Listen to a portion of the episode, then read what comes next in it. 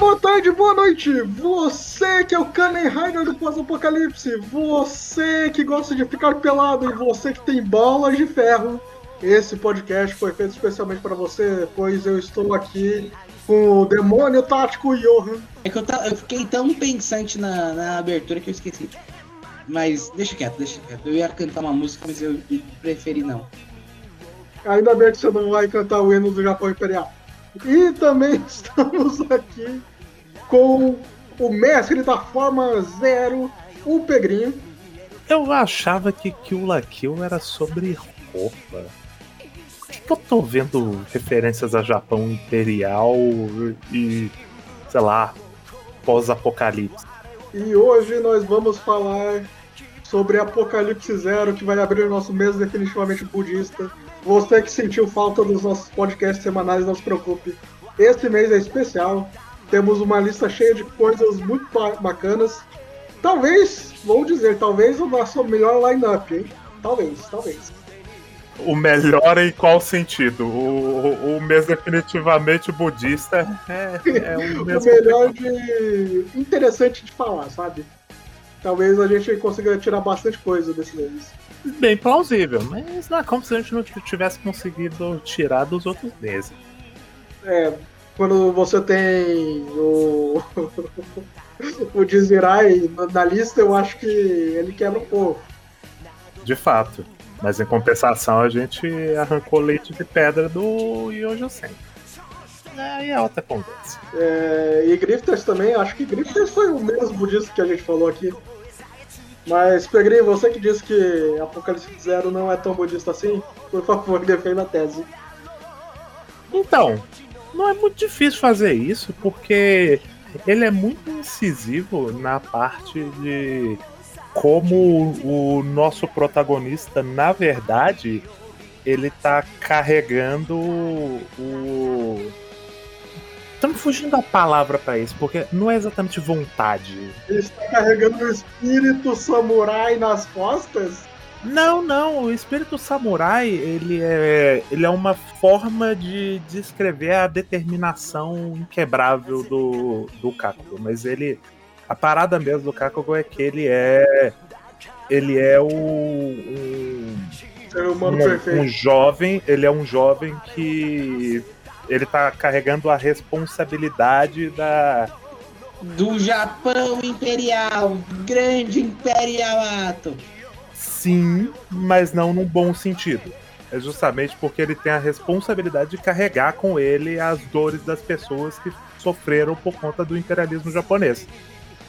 Isso não é nem metafórico, é muito direto. Não, É, é, tem- é, literalmente tem o- referências ao Japão Imperial e a um membro da família dele que fez essas coisas, então ele realmente tá falando como herança histórica e uma responsabilidade de realmente reparação histórica do, do Japão em relação a isso. não é tão reparação histórica, tá mais pra eliminação histórica, porque reparar mesmo ele não repara. Então, não é eliminação porque ele não invisibiliza a questão. Ele, não, ele, ele- invisibiliza, mas ele mata todos os requisitos daquela, daquela era. Isso não é metafórico. Então, justamente por não ser metafórico que eu acho que funciona, porque nós estamos falando de um apocalipse, um literal apocalipse, a sociedade tá em frangalhos, tá tudo indo pro caralho, e o nosso protagonista mantém essa responsabilidade com ele. Ele ca- continua carregando isso com ele. Ele poderia largar pra lá, mas não, ele olha pro futuro e fala: eu vou me manter é, apegado à responsabilidade que eu tenho, porque o passado não pode ser esquecido. Por isso que eu não acho que ele pega isso. O- Os meus problemas com o Apocalipse Zero é, são problemas de escrita, principalmente porque esse mangá deveria ter metade do tamanho que ele tem, talvez até um terço. Eu acho que sim, mas como a gente falou em off, esse mangá foi um dos grandes sucessos da, da Shonen Champion. Esse, esse, essa Ele grande fala mais da Shonen Champion do que do Apocalipse Zero. Exato, essa grande revista que tem o que? Baki e. Baki e Baki. Mas aí eu quero que, se for da Shonen Champion, faz mangá bom. Muito difícil. Ah, é verdade. Hoje em dia também tem o, o Iromakun, né? Verdade. Que é talvez o melhor mangá já publicado na Shonen Champion. E talvez um dos melhores mangás em andamento, mas vamos. Então, eu, eu, eu vi o que eu vi, gente. O Johan passou por um arco de desenvolvimento em off e agora Bach não é a melhor coisa que existe mais. É, Bach hoje, Bach hoje em dia não, não existe mais, Você né? poderia, você poderia rebater, você não rebateu provando meu ponto. Não existe um mangá de Baki hoje em dia. Mas já existiu, tá na história da revista. Mas Irumakun é melhor. Blackjack teve na Champion. Ah, não, então é Blackjack, é Blackjack. Então tá. Dito ah, essa grande histórico da Champion, é... o que, que se trata Apocalipse Zero? É Kamen Rider da extrema direita. É o Kamen Rider da não extrema-direita. Talvez da direita liberal. Não sei. Não sei se eu diria isso. Vou dizer que é o Kamen Rider da nova direita, hein? Porque a quantidade de a quantidade de paralelos com o Michio Yuki Michio Yuki Michio ou Yuki Mishima? Não era Mishima? Yukio Mishima. Yukio Mishima. A quantidade de paralelo que o autor faz com o Kakugo com o Yukio Mishima é uma sacanagem. E não é pouco. Mas assim, eu não conheço muito do Yukio Mishima. Eu tô ligado que ele tem uma parada. É, muito da escrita dele de ser aquela expressão de um. Ao mesmo tempo de um tradicionalismo japonês, mas também de uma. de uma hipermasculinidade muito exacerbada. Mas di- da- disso para ser é, extrema-direita tem, tem uma pequena diferença. Pegri, você tá ligado que ao, atentado terrorista dele é, influenciou bastante o partido o, do Abe? Eu não tô ligado, eu não sei o que, que aconteceu. Então, o, o Yuki Mishima, eu não li nada, nenhuma obra dele, já fique bem claro. Eu vi o filme baseado, que ele fez baseado numa obra dele. E ele é um cara que tinha um discurso ultranacionalista e foi para fazer um golpe de Estado e se matou na frente do parlamento japonês. Sim, com eu conheço a história do sepulcro. Então, isso acabou influenciando bastante a criação da nova direita japonesa. Ok. Mas assim, você consegue ter certeza que são paralelos diretos com o Yukio Mishima? Além do design dele e algumas imagens onde que o Kakugo tá com o Fudoshi e o, uma katana, não. Mas ele invoca essas imagens, sabe? Então, porque eu acho que a evocação dessas imagens se dá muito porque é a construção do personagem do Kakugo. Ele é, ele é essa ideia do guerreiro. É tipo a parada do Kakugo é que ele é o, o, o, o Bushido vivo, sabe? Sim, que também é outra parada que foi inventada pós, é, pós Sim, Era mas- sobre os samurais. Também é uma. exatamente. É, uma revi- é um revisionismo histórico, mas Sim, do, Não, do- assim, o do, discurso do Kakugo é um baseado no revisionismo histórico. É, mas não necessariamente o mangá tá tentando fazer revisionismo histórico. Eu acho mais que ele é tipo o caso realmente de gente que comprou o discurso. Uhum. E comprou o discurso até certo ponto também. Porque, novamente, eu genuinamente acho, e isso é um ponto relevante, nós estamos falando do Japão, onde o apagamento histórico dos crimes de guerra, da, da- dos crimes cometidos durante a Segunda Guerra, é algo fortíssimo. Sim. E esse autor tá olhando para esses negócios e sendo crítico a essas coisas. Ao mesmo tempo que ele usa o personagem, o gran nacionalista. Eu não acho que ele seja tão ultranacionalista. Aí é que tá. Ele tá. Ele não. Aí é que. eu- Isso que é. Pegrinho, tem horas, tem horas que ele manda discurso, discurso moralista com a bandeira imperial atrás. Não, mas o discurso. Não. Ele manda discurso moralista, mas eu não lembro da bandeira imperial tá nesses momentos. Ela tá justamente tá quando sim. eles estão. Tá. Pega um exemplo, porque eu li aqui, eu não vi nenhum momento assim. Vou pegar, mas. Procura aí. Porque o... tem esses momentos da bandeira imperial, por exemplo, na reta final, quando eles estão falando de crimes de guerra. Crimes de guerra cometidos horrorosos que trazem uma, uma cena histórica, um, um problema a ser resolvido, uma mancha na história do país que precisa ser lidada. Como é que eles lidam com isso? Fazendo o literal Buda Mecha gigante espancar. Mas aí é porque, novamente, essa história ela acaba as ideias e o autor começa a trabalhar no automático ali para o mangá ser cancelado. Mas o mais importante para mim é a forma como ele lida é a forma que a, a coisa precisa ser lidada na vida real, que é não compactuar com o pacto de esquecimento não compactuar com o apagamento histórico. O Kakugo é justamente uma figura que faz isso. E, novamente, eu vou bater bastante nessa tecla. Ele é, ele tá ali porque ele precisa carregar as dores das pessoas que sofreram por conta dos atos horrendos do Império Japonês. E ele faz isso literalmente, porque a armadura dele é, é movida a espíritos de guerreiros que morreram. É, varia dependendo do capítulo. Começa como pessoas capturadas nos campos de concentração, depois vira soldados inimigos e depois acaba como como voluntários japoneses. É, tem, é, tem essas três versões da armadura. Mas... Então, aí é que tá. A armadura do Kakugo não são os voluntários japoneses. É, são, são.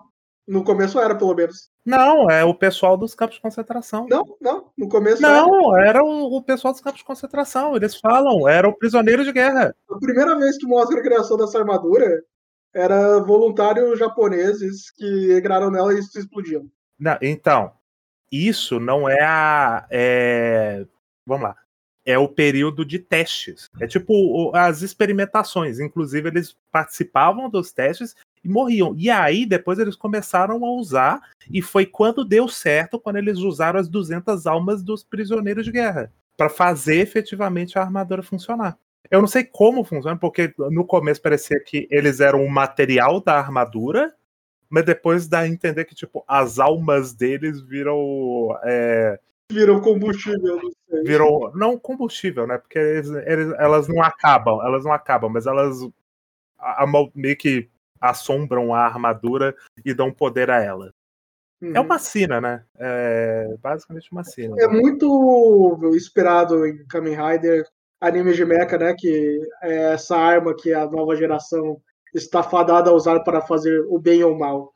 Exatamente, que inclusive é interessante como ela junta elementos de, de ciência e sobrenatural porque é uma tipo arma que. Tipo a Alemanha nazista. Tipo a Alemanha nazista. Tipo, muita coisa. Se for, se for pegar nisso, o seu Getter Robo não escapa, você sabe, né, Ion? Você foi implicar mas com não isso. É sobre, mas não tem nenhuma ciência Getter Robo. Entendi.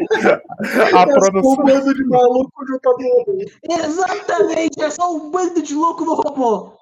E aqui existe, né? Mas o, é, tem esse negócio, porque justamente por conta do conflito geracional, né? De, o, foi o bisavô, o avô do Caco? Do... Não, bisavô, bisavô. Acho que é o bisavô. Ele, ele fez isso no passado e, e agora os jovens precisam corrigir a cagada do passado.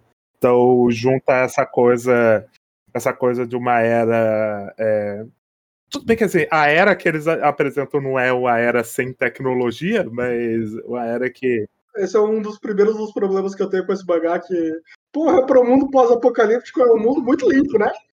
Tem escola, tem piscina. É, é, é um problema muito grande para mim. Ele apresenta muito mal o pós-apocalipse dele, porque ele, ele, ele planta esses elementos, mas ele não trabalha eles direito. E mas tem um, um, lado também que nós estamos vendo uma pequena comunidadezinha, né? É bem que importante para o Apocalipse Zero que aquela comunidade é a esperança para o futuro. eles, são, eles são os jovens que tem uma menina que canta e por isso eles, eles podem sonhar com um futuro melhor. Não sou uma menina que canta, uma menina que parece um pinguim. Exatamente, o pinguim que canta. o diretor dessa escola quer muito comer. É, é, eu gosto desse discurso que a gente também estava falando desse off. Ele tem esse discurso de ah, o futuro dessas crianças é educação, Mas daí os educadores são os piores seres humanos. Aí que tá, eu não sei o quanto é a educação ou o quanto é a comunidade que se forma ao redor da escola, que é um ponto de normalidade daquele pessoal. Eu, eu acho, inclusive, que, de certa forma, o Apocalipse Zero acaba tecendo uma crítica à forma como é, o Japão gira em torno da escola, porque eu, é, eu comentei com vocês em off outro dia desses, como o pós-apocalipse tá ali, tá tudo uma merda, gente morre à torta e à direita, mas as pessoas ainda vão pra escolinha. E aí na escolinha tem o diretor pedófilo e o professor, que é o diabo. Isso, isso me lembra muito o Evangelho, né? Porque Evangelho também é isso. Sim, sim. Na, na hora de. É, o mundo é pós-apocalíptico, mas quando ele não é pós-apocalíptico, você tem suas funções. Então, cumpra as suas funções. Menos caricatamente, mas sim. Não importa se a gente destruir uma parte da cidade para criar uma Bahia nova. Você, amanhã você tem escola. É que o Evangelho não é exatamente pós-apocalíptico, ele, é, ele tá na etapa de reconstrução já. Tipo, já passou o pós-apocalíptico, eles estão reconstruindo. E ó, não passou o pós-apocalíptico. Tudo que vem depois do apocalipse é pós-apocalipse, ó. Exato. O prefixo pós é o que vem depois, você sabe, né?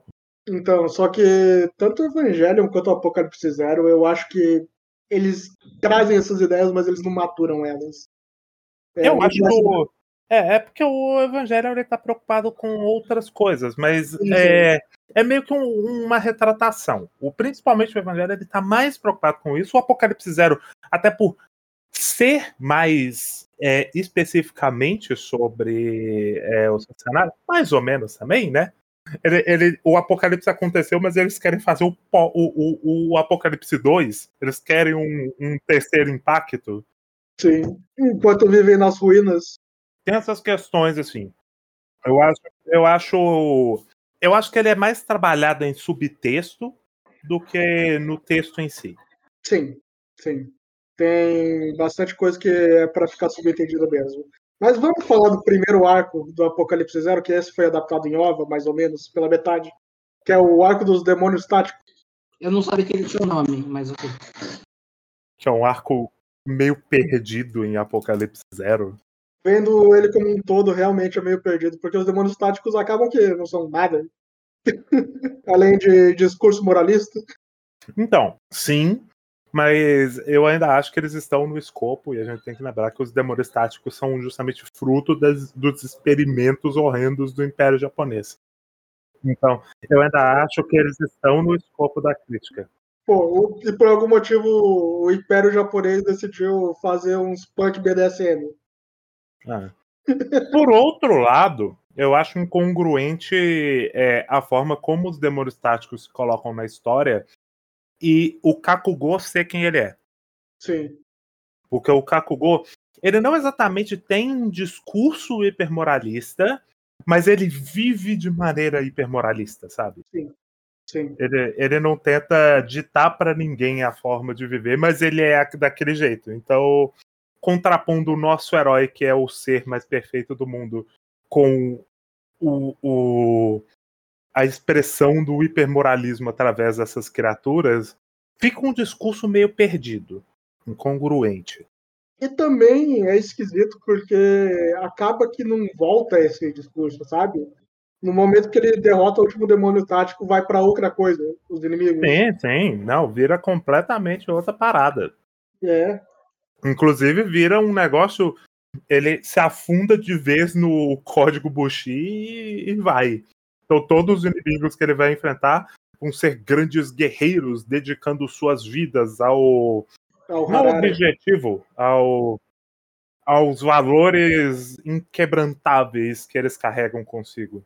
Exceto os que ele mata com, com arma química. Não, mas esses aí são os demônios táticos.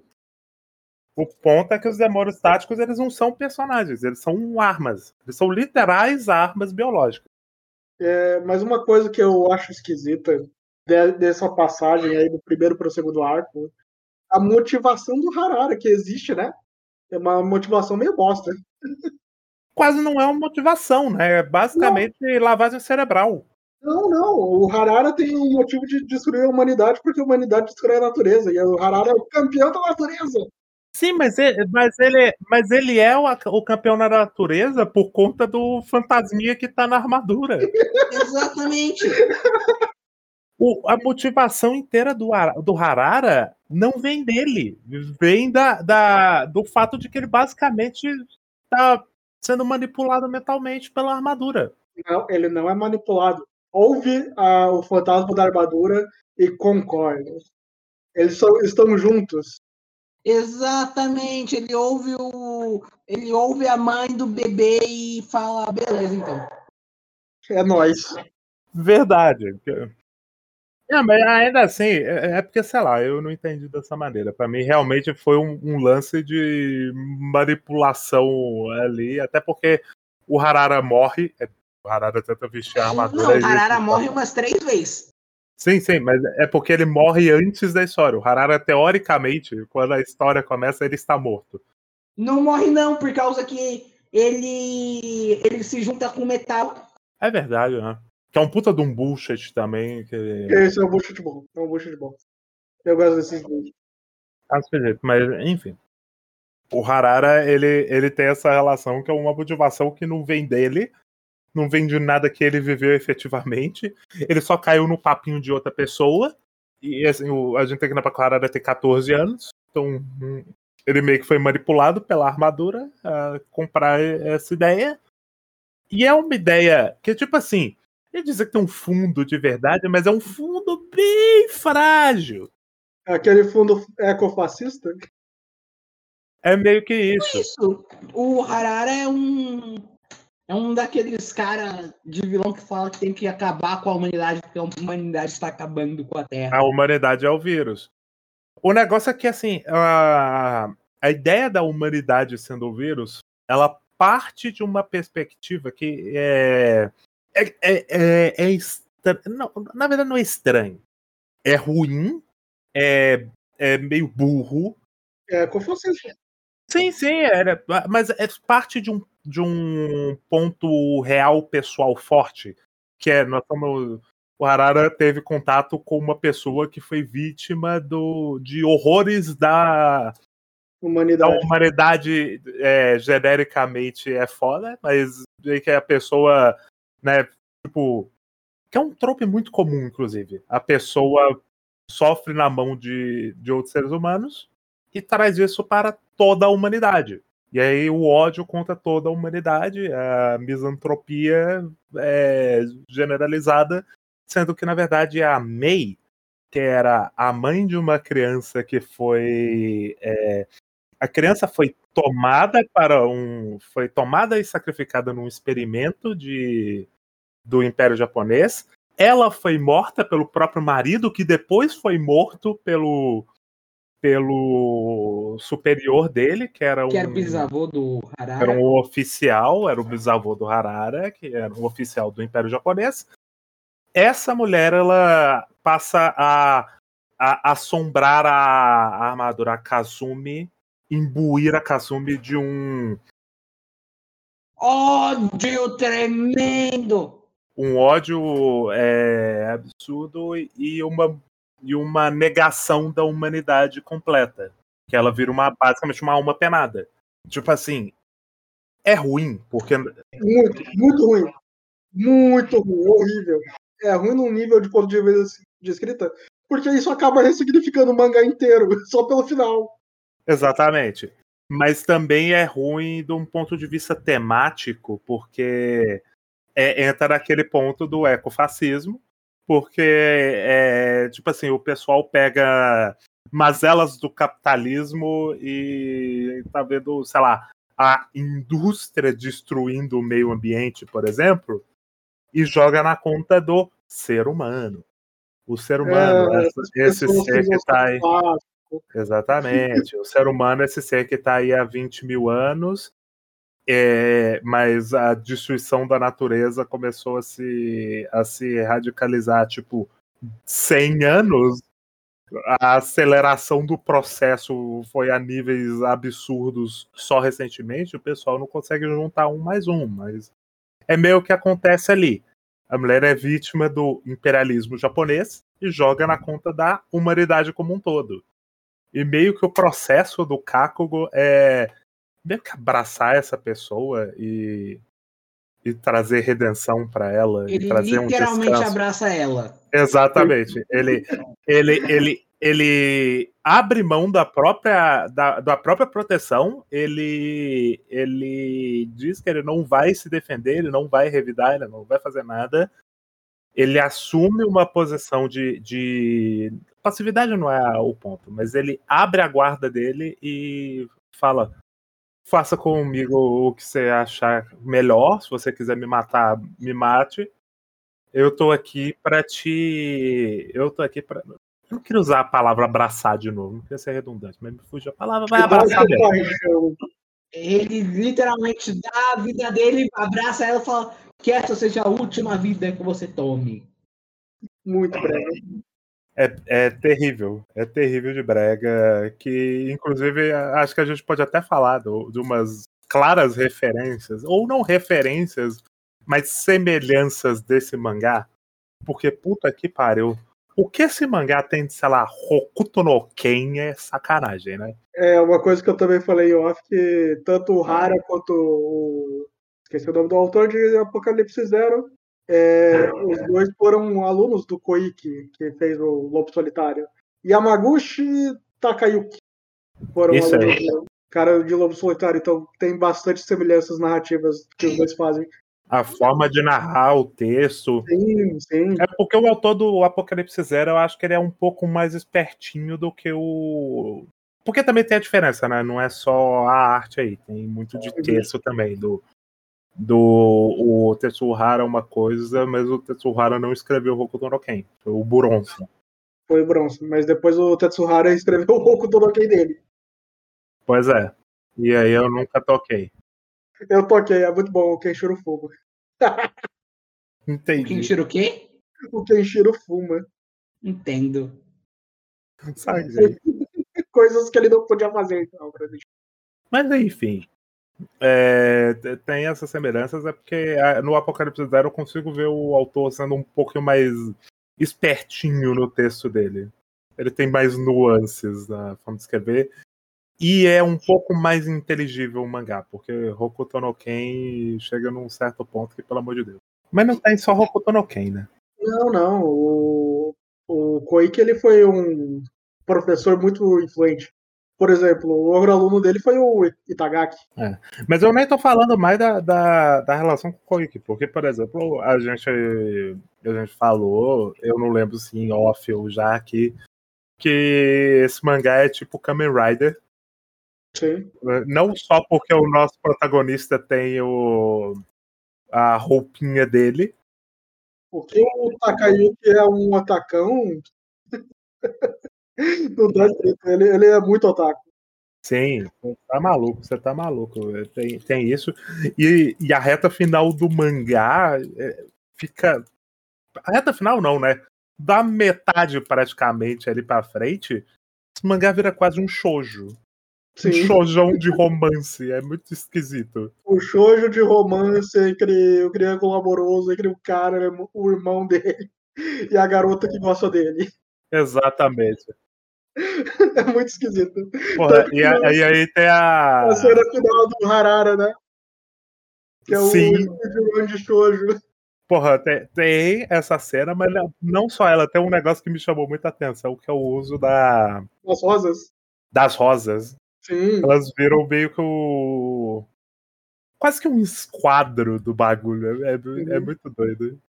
É, é- no começo é bonito, mas cansa, sabe? Porque começa a usar demais. Aham. Eu não sei por que, que ele começou com isso. É, talvez porque o autor disso aqui, eu sei que ele, ele tem amizade com outros mangakas e outras mangakas, inclusive, e gente do shoujo. Então talvez ele tenha trocado figurinhas aí e se inspirado nas obras da pessoa que das pessoas que ele, ele convive. Acho possível.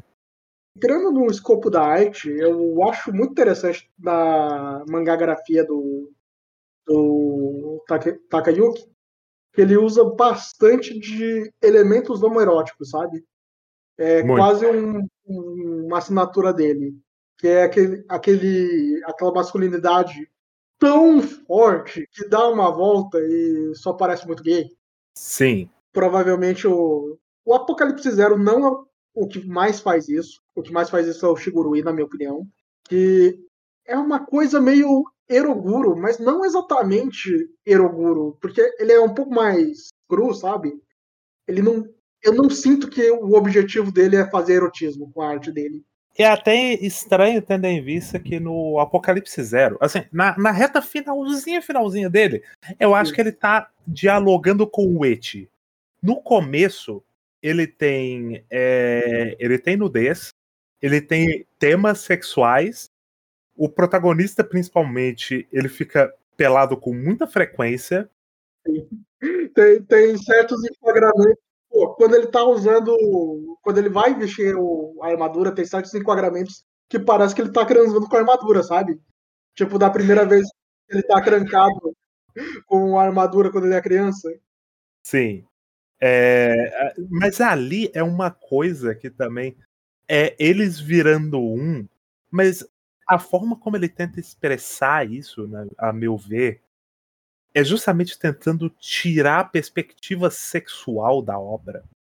Ele faz, ele trabalha isso num, num sentido de realmente a situação mais pura do ser humano, que é ele tá despido de tudo, de, do- das- dos seus do- dos seus preconceitos e da, da, da sua maldade, das suas roupas.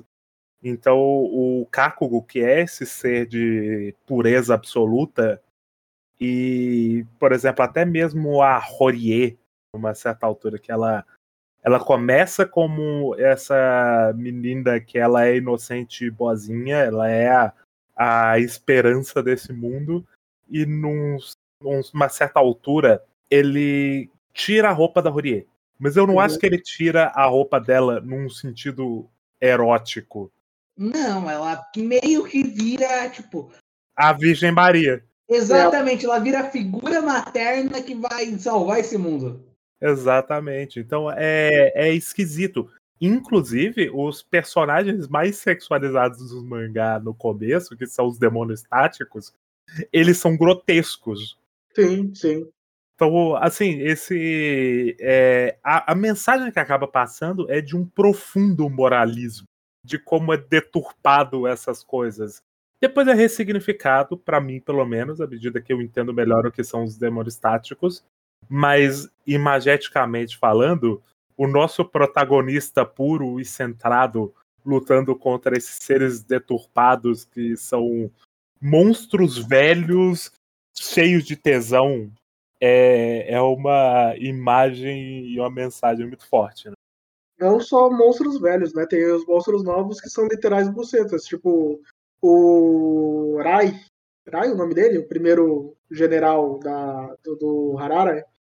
Então, um bucetão no peito por onde ele cospe gelo. Não gosto de gelo, é o raio congelante. É a mesma coisa, porra. Não, não, é diferente. Ele esguicha. Ele esguicha. A estratégia, a estratégia dele é prender o zero e esguichar Exatamente, ele. abraçar ele e fazer ele esguichar pelo peito buceta dele pra ele congelar. Pô, depois a Rory vira um demônio, né? Que, o negócio dela é que ela vira tipo Não, uma... ela, ela ali é o, o demônio da Rory é o demônio borboleta no primeiro arco depois do, da era de ouro do Berserk. Não, mas o, o negócio é que ela é um casulo. E o casulo, Não, ela dela... começa como uma uma centopeia, ela vira um casulo e depois vira borboleta. Não, mas quando ela tá na forma casulo, ela é basicamente uma buceta e a cabeça dela é um clitóris. Pois é. E daí ela vira um bicho de pau que quer fuder o Kakugou literalmente com o, o cintaralho dela. Pois é. é. É bizarro como ele invoca muitas imagens sexuais, mas de certa forma ele rejeita com a pureza do Kakugo. Um, outra, um outro mangá que isso me remete, só que aí é um mangá definitivamente ele é um pouco moralista, é o Devilman.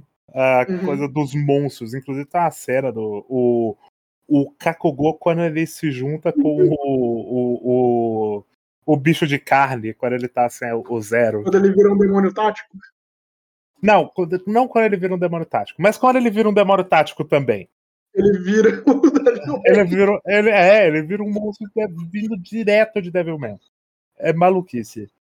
E a própria Não, pegada vira- do. Eu vou. Ele não vira Devilman, ele vira Demon Lord Dantes, que é o Devilman antes do Devilman.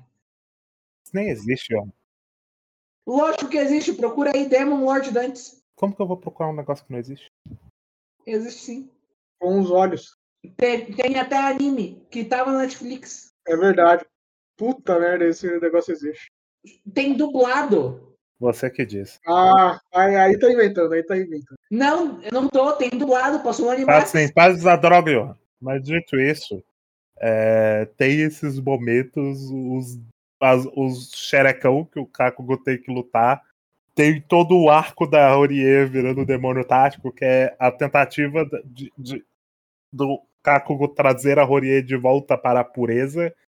E aí ele próprio vira um demônio tático nesse processo. Eu realmente não gosto dos personagens secundários de Kakugo. É- era pra gente se importar com eles, porque o Kakugo. Era pra, era pra isso, porque o Kakugo é muito distante do- dos personagens secundários. Eu vou um pouco além, eu vou um pouco além. Vocês gostam de algum personagem nessa Não. história? Porque eu não. Eu gosto do Harara, porque o Harara é nosso velho. É verdade, eu gosto do Harara, eu gosto do Harara. O Harara é, é um- o mais perto de um personagem com alguma. um personagem interessante. Calma, calma. Eu gosto também do pai do Kakugo, mas só com a sopa de inverno. Porque a sopa de inverno dele parece que ele é o Chaves. É que tem o pai do Kakugo é, versão Ultraman. que eu gosto muito que os filhos são o Kamen Rider e o, pai do Kakugo é o Ultraman. Mas eu ia falar porque o Kakugo ele é um personagem que eu consigo ver alguém gostando dele Eu não. se a pessoa é, gosta desse tipo de personagem que ele ele serve para na verdade vamos corrigir o Kakugo ele daria para ser um personagem interessante nessa jornada dele de carregar né essa de ser uma convicção inquebrantável a parada Uhum. do Kakugo é isso ele acaba sendo interessante. Ele significa algo. E a gente falou, por exemplo, no cast de Gridman, de como o Yuta funciona em Gridman, sendo justamente isso, sendo um personagem que serve para significar algo acima de ser um personagem per se, mas aqui não funciona, né? O, até porque eu acho que pela, pelo quão longo essa história e a falta de personagens que essa história tem para, para ter esse contraste com o Kakugo, para a gente ter alguém a se apegar, para se apegar nessa narrativa, o Kakugo acaba não funcionando. Porque eu não consigo me preocupar muito com a coisa que ele está protegendo, porque eu não ligo muito para esse mundo, eu não ligo muito para essa história. O, a história também não liga muito pra esses personagens, né? Porque. Então, é, ela, ela desiste dela muito rápido e é quando começa a aparecer o exército do Kakugo. Do Kakugo não, do Harara. Eu vou dizer que mais ou menos, muito mais ou menos, a, a, a série tenta dar importância para Horie. Sim, ela é uma personagem importante, principalmente da reta final, mais ou menos, porque ela é literal empatia humana. Mas, por exemplo, E música, ela é esperança. É um pinguim, é o pinguim que canta. Exatamente. é, tem, por exemplo, certos momentos onde que ele tenta dar importância para os personagens secundários, como, por exemplo, mostrar lá o núcleo da escolinha tentando salvar a Rorie, O Raoka, o Cebolinha. os profes o Tem professor... algum outro personagem além do Raoka e o Cebolinha? Eu acho que o tem, né? demônio e o, o professor demônio e o diretor pedófilo. Não, não, esses aí, pelo amor de Deus. Eu tô falando do, do grupinho. a menina enfaixada também, você lembra dela? É verdade. É, Assim, aquilo são faixas. Eu acho que sim. Eu nunca entendi o que, que era aquilo. Eu parecia que só que o rosto dela era riscado, não sei. Porque é transparente, não faz sentido ser faixa. Não sei, mas enfim. É, tenta salvar a Rory quando ela virar um demônio tático. E meio que dá certo. Tem o sacrifício, que não é o sacrifício do professor que entra dentro do pinto dragão. Porque, ah, assim, é, referências, a- as melhores, só as melhores referências, né? Ele é tipo o policial do Barro Shoujo of the Hand tentando salvar a criança Porra, que é quer comer. exatamente isso. É Exatamente isso. É, é, o, é o pedófilo convicto se sacrificando pela criança que ele quer ele comer. não morre, ele não se sacrifica. né? Não, é. Meu, meu Deus. E aí ele tá lá depois, e aí ele desiste desse lance de. Aí, em outro essa momento, vida. tenta mostrar que esse mundo é maior do que a gente pensa e simplesmente não funciona porque a gente não se importa com esse mundo. É no momento onde que o Buda gigante vai destruir a cidade e daí o Kakugo fala: Ah, não! Destruiu o setor 4 inteiro! E que porra de setor 4 é esse? O setor 4 é que ninguém podia viver porque o ar dele era tão tóxico que você morria. E contato quando, e quando eles foram para a China, eles falaram: não, a China já era por causa que eles, quando teve o grande terremoto, eles foram o terremoto derrubou os, os abrigos dele e eles morreram junto. Aparentemente não existe. A China é muito pequena para não existir mais ninguém. é bom demais. Assim, a- é- é, como eles exploram muito pouco essa questão do, do cenário pós-apocalíptico, eu não sei se tem mais gente fora dali. Ou se É, não dá para saber. É, só tem pessoas no pontinho lá que eles não. estão. É, o que Porque- parece não. É, justamente porque o principal da história é justamente contar o Kakugou subindo aquele castelo que ele nunca chega no fim. Não, aquele castelo, aquela porra, aque- aquela porra daquele castelo que multiplica a- o. Assim, ele, é- não, ele é só um castelo assim, ele é um cubo. Ele é um castelo cúbico padrão.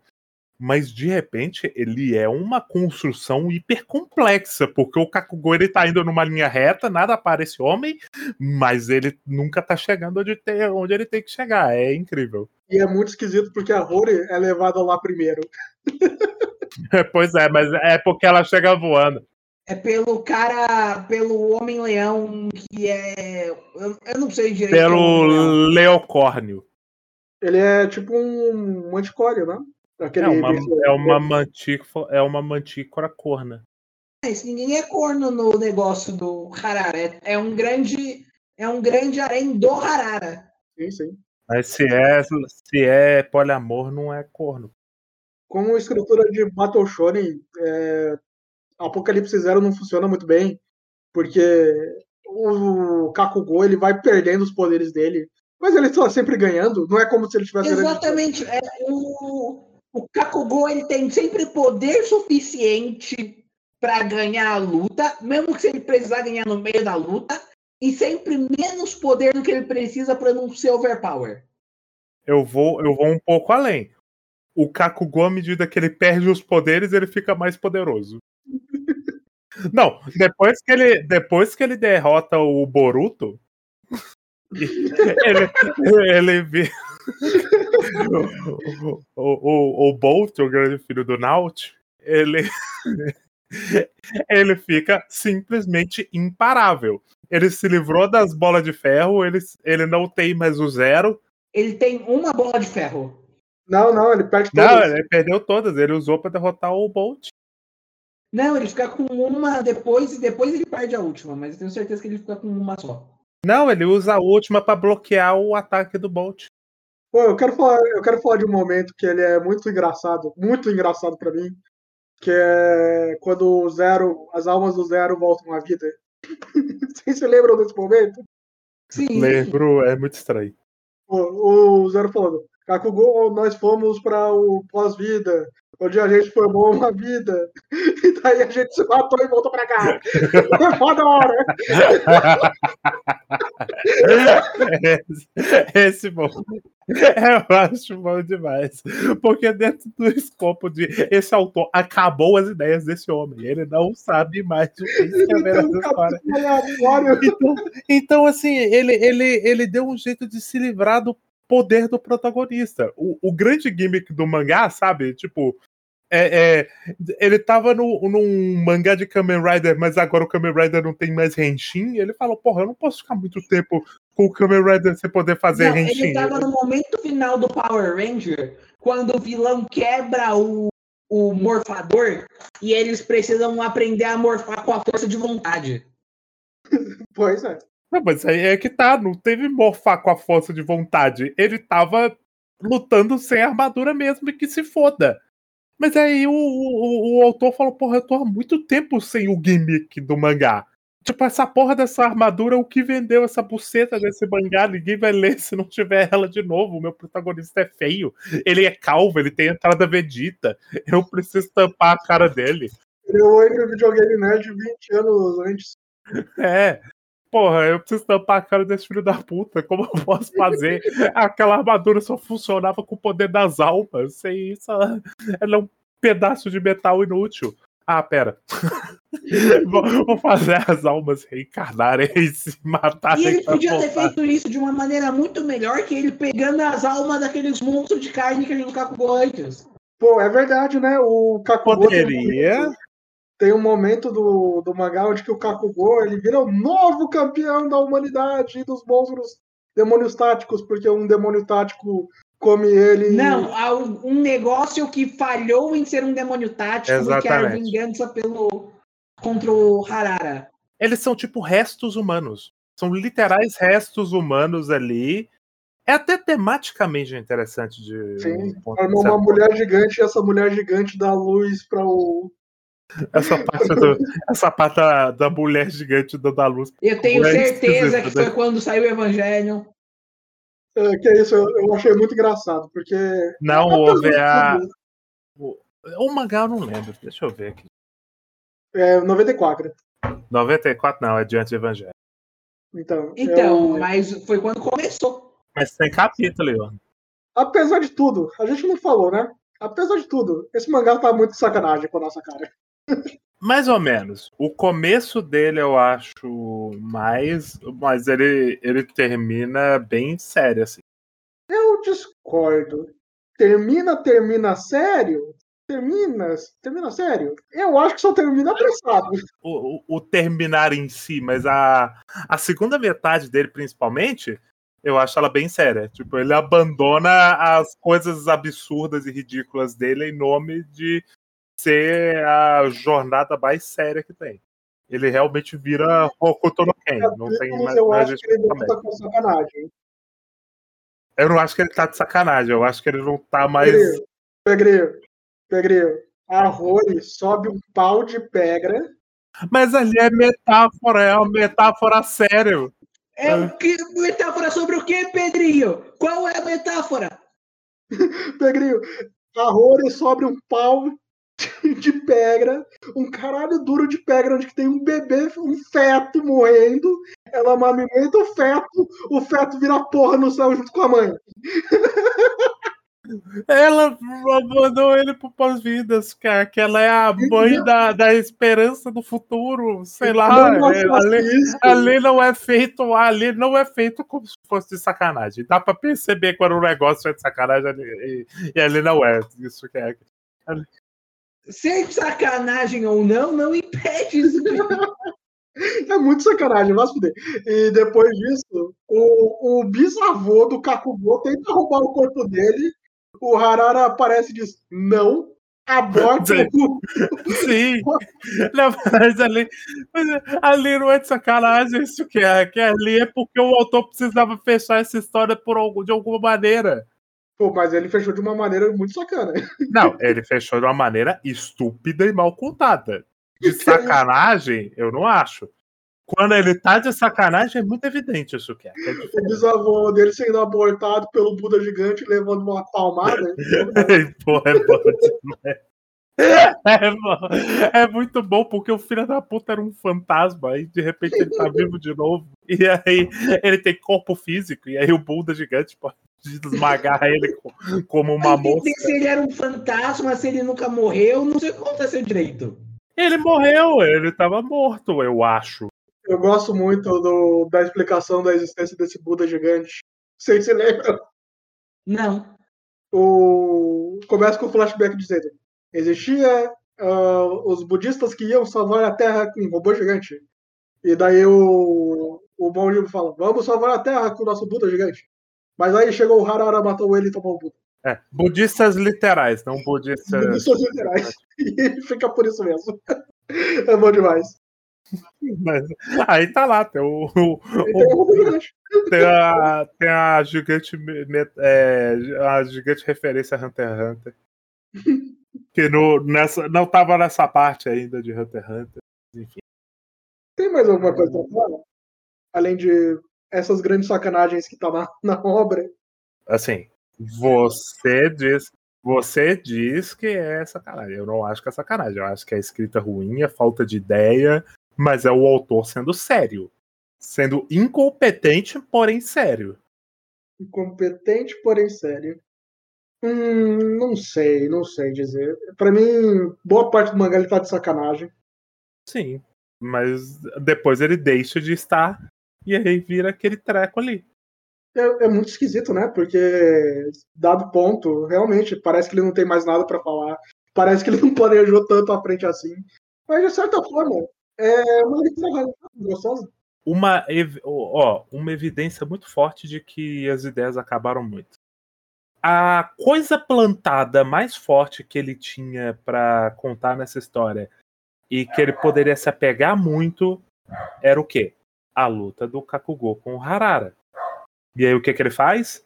Ele faz uma luta que dura, sei lá, uns 20 capítulos de 100 e aí termina e tem o epílogo mais bizarro de todos os tempos.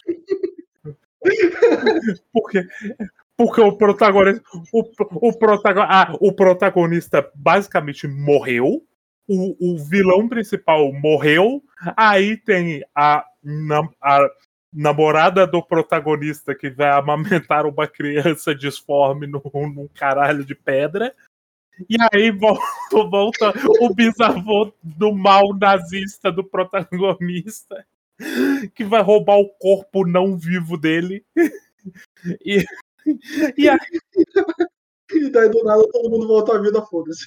Essa história, essa história tava tão no automático, porque eu, que eu tenho certeza que isso não passou nem por um editor, tá ligado? O, o, o, o autor, ele, ele terminou ali, ele falou.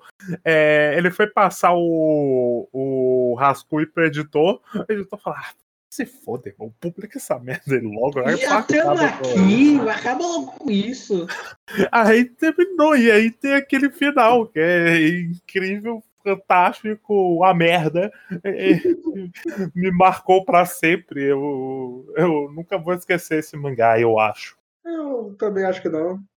A gente não falou do que afasta as pessoas desse mangá, né? Que é o Gorzinho. O que, que, vocês acham do Gore desse mangá? Eu acho que o que afasta isso do, o que afasta do mangá não é o não é o Gorzinho, é o Dog Whistle, mas ok. Assim, eu não acho que seja o Dog Whistle, até porque eu não acho nem que afasta as pessoas do mangá nada, porque o, o quem conhece o, o, o, Apocalipse Zero normalmente gosta, eu acho estranho. E, assim, gosta em partes porque é um. Pessoas descrevem ele como um mangá trash. Eu não acho que ele seja um mangá exatamente trash. Eu acho que ele tem muita competência, principalmente artística, para ser Crash, sabe? Ele não é tipo o mangá que o Zezinho fez porque ele se acha muito radical mesmo.